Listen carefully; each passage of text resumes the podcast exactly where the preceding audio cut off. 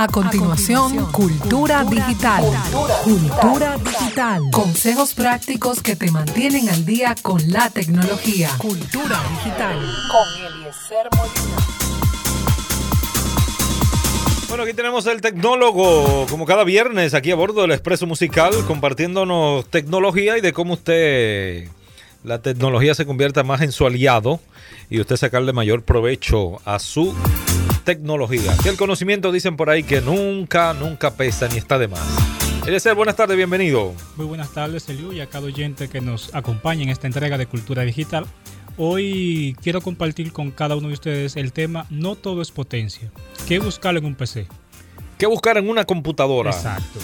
Porque a veces, eh, bueno, la gente tiende a pensar que mientras más potencia, mejor. Y me parece que en una entrega tocamos eh, superficialmente el tema, solamente lo mencionamos, con relación, que ejemplo, la gente dice, no, porque mientras más memoria RAM tengo, mejor. Mientras más potente el procesador, pues mejor. Mejor. Y no necesariamente. Básicamente este tema viene por la consulta que me hicieron por WhatsApp, ah, creo que fue ayer, y si él está oyendo, él sabe quién es Liu, un compañero que tú sabes. Ok, ok. Ejemplo, hay tres eh, puntos que yo tomo en consideración a la hora de elegir un equipo. Por ejemplo, el objetivo. O sea, ¿para qué? Exacto. ¿Qué esperas obtener del equipo? Y en base a esas dos razones, bueno, pues yo busco el hardware que no es lo mismo una computadora para videojuegos que otra para una oficina para escribir, testear. Uno tendrá que irse más, eh, irse más profundo. No son los mismos, las mismas exigencias que hace un programa de edición de video a, que, a la que hace una computadora para juegos. O sea, hay tarjetas gráficas especializadas en gaming y otras especializadas en procesos de video, de renderizados y esas cosas, que son gamas distintas, porque cada, cada tratamiento es distinto. Ejemplo, en un videojuego la gente necesita pues mucha resolución, que eh, los gráficos se ven en tiempo real, hay otras especificaciones que no lo cumple, por ejemplo, un acuerdo que es la serie profesional de Nvidia. Por poner un ejemplo, esas, esas se enfocan más bien en temas de 3D, de modelado, edición de video, en esas cosas, porque utilizan mejor cierta, eh, cierta parte de los recursos a la que utiliza un videojuego. Oye, un videojuego no produce. Ahora, también el precio de, esa, de esas tarjetas especializadas se dispara. Y es por eso que a veces la gente cree que mientras más caro, mejor. No necesariamente. Todo depende del objetivo que usted quiera. Entonces, en un orden de importancia, de acuerdo a esos tres puntos que mencionamos hace un momento, objetivo, qué esperas obtener del equipo y en base a eso el hardware, tendremos que mencionar la pantalla. ¿Por qué? Yo sé que eso quizá la gente le abunde demasiado el tema, pero mientras más grande la pantalla, tenemos el mismo procesador y quién mueve esa pantalla. ¿Se han hecho esa pregunta? O sea, una pantalla, mientras mayor resolución tiene, mientras mayor tamaño tiene, indica que el procesador tiene que llenar más espacio. O sea que hay más trabajo para, la máquina. Exacto, hay más trabajo para ese procesador, especialmente si tiene la memoria gráfica integrada, que, eh, perdón, el, el, procesador gráfico integrado, que se le denomina GPU a la tarjeta de video como comúnmente la conocemos. Que sea aparte, de, aparte del procesador principal. No, que esté integrada. O que está integrado. viene el problema entre la pantalla. Okay. Ahora, si tenemos una tarjeta dedicada fuera del procesador, bueno, ahí la pantalla ya no sería un problema. O sea, ¿qué usted va a hacer? ¿Cuál es el objetivo? Si es para jugar, un tamaño ideal es 24 pulgadas, un ejemplo. Ah, no, pero hay gente que quieren tener tres pantallas y solo usan una. Entonces tú te preguntarás para qué tienen el equipo estresado con tres pantallas y solo usan una. Pero bueno, lo que queremos es orientar. Lo siguiente, de acuerdo a la pantalla, lo que tenemos que mirar es el microprocesador. Si tenemos una pantalla reducida, pues es posible que con un i3 no, sea suficiente, o sea, sea más que suficiente para mover una pantalla la pantalla de 17, 22, 23 pulgadas, incluso hasta de 27 pulgadas, dependiendo qué se pretenda hacer con el equipo. Una tarjeta gráfica, que sería el siguiente punto, no siempre es necesario. Porque si usted lo que va a abrir Facebook, a ver video en YouTube, eh, navegar por internet, Office. Office no necesita para nada una tarjeta gráfica. Y a todo esto se le suma, o sea, dónde va montado, que es el, el board, la tarjeta madre, la, placa base. O sea, todos esos componentes, memoria RAM también, que ahí vamos a entrar, que menciona, eh, dedicamos un programa a ese tema, por eso no lo vamos a abundar mucho, pero mientras mayor cantidad no siempre es mejor. Vea qué usted vaya a hacer, porque quien usa la memoria RAM son los programas. son los software que usted va a utilizar. Los, los para un editor de video, lo mínimo que debe tener son 16 GB de memoria RAM. De memoria RAM. Para editar video, lo mínimo. O sea, de ahí para arriba está bien, porque depende de qué tú vayas a editar también. Ok. El disco duro.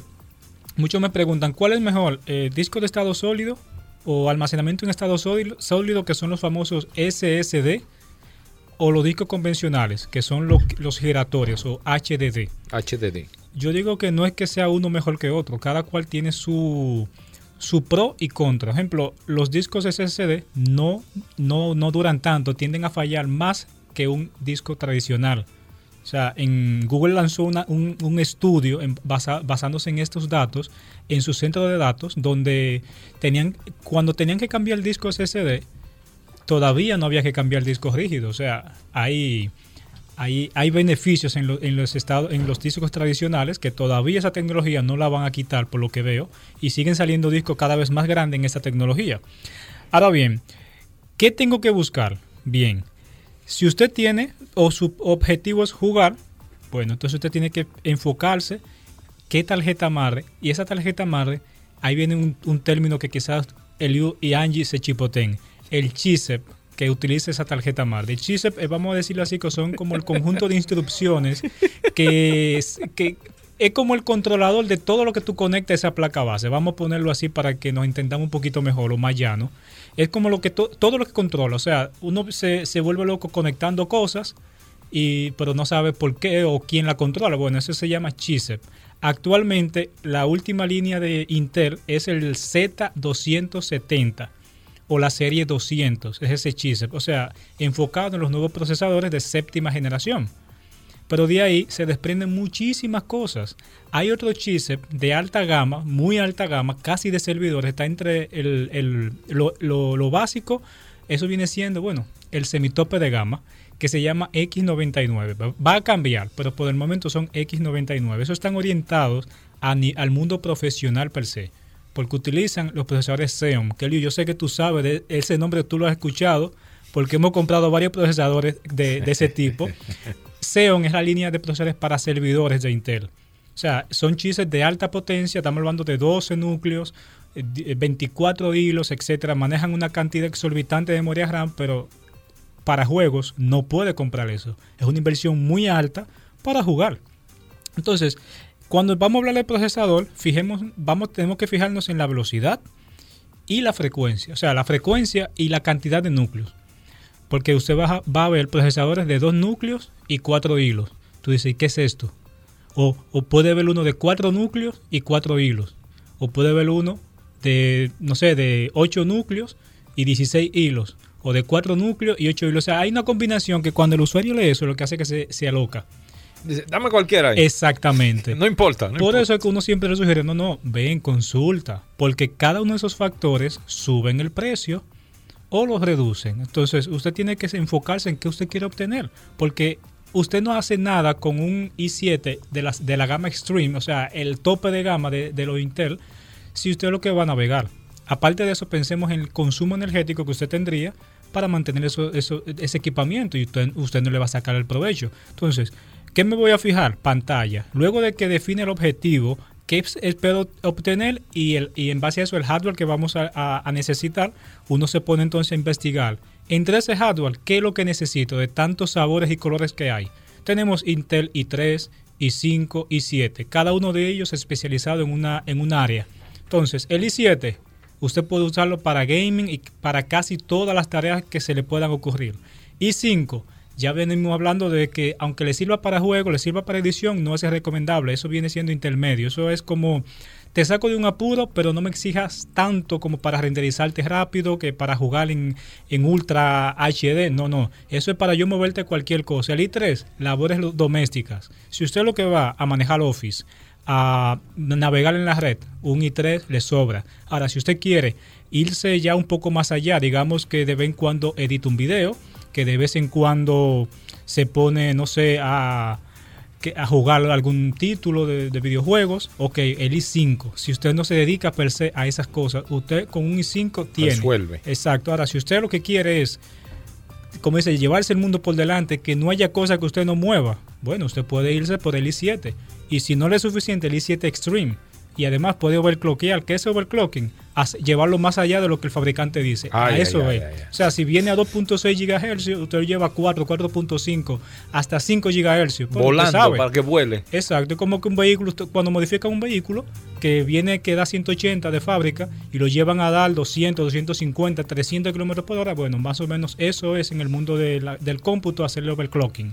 Ahora bien, no sé si tendrán algunas dudas, que si la tienen, que posiblemente sí, les invitamos a que nos escriban a contacto a y por ahí trataremos de ayudarles, ya que es como los médicos, no hay, no siempre es posible consultar por las vías virtuales, pero hacemos lo posible para ayudarle, porque hay muchísimos términos, eso estaremos posteando en nuestra página principal de sermolina.net y este programa también estará en línea porque hay muchos términos que quisiéramos compartir con ustedes, como la memoria caché, qué es, para qué sirve, que todos esos son factores que encarecen el producto y le, ayudan a la velocidad del, resultado final, o sea, de ese, de ese, de ese combo, de ese, de ese armado que usted vaya a hacer, le ayudan. Entonces son muchos términos ocultos que usted tiene que conocer para hacer una buena elección. No es lo mismo, como dije al principio, una máquina para un editor de video para un gamer o para una oficina común y corriente. No es lo mismo, no gastes sin antes meditar en los tres, en los tres puntos principales, que es objetivo,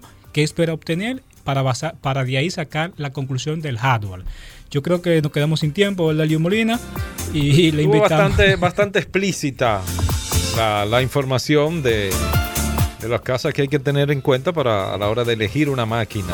Yo creo que el próximo viernes vamos a seguir porque faltan muchos tópicos por compartir con los usuarios para que sean conscientes a la hora de comprar y no se me lleven de todas esos, de esas promociones que están saliendo.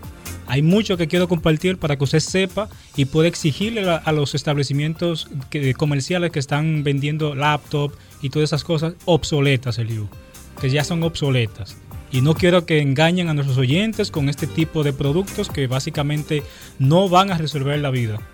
Las computadoras, los equipos no se compran ni por el tamaño, ni porque que me gusta ese color. Ni porque tú lo veas barato o lo veas muy caro. No, analiza qué tú necesitas para saber si eso es una buena inversión, porque aquí estamos hablando de, dinero. De exacto, y sacar lo que mejor te convenga a ti. Olvídate del prójimo en este caso, aunque tenemos que llamarlo, pero lo que te conviene a ti en base a tu bolsillo y en base a tus necesidades. Porque al final de cuentas, como yo le digo a todo el que me pregunta, el presupuesto es el que manda, ¿verdad? Porque si tengo 10 mil no puedo gastar 15 mil. ¿Cuánto hay? Exactamente.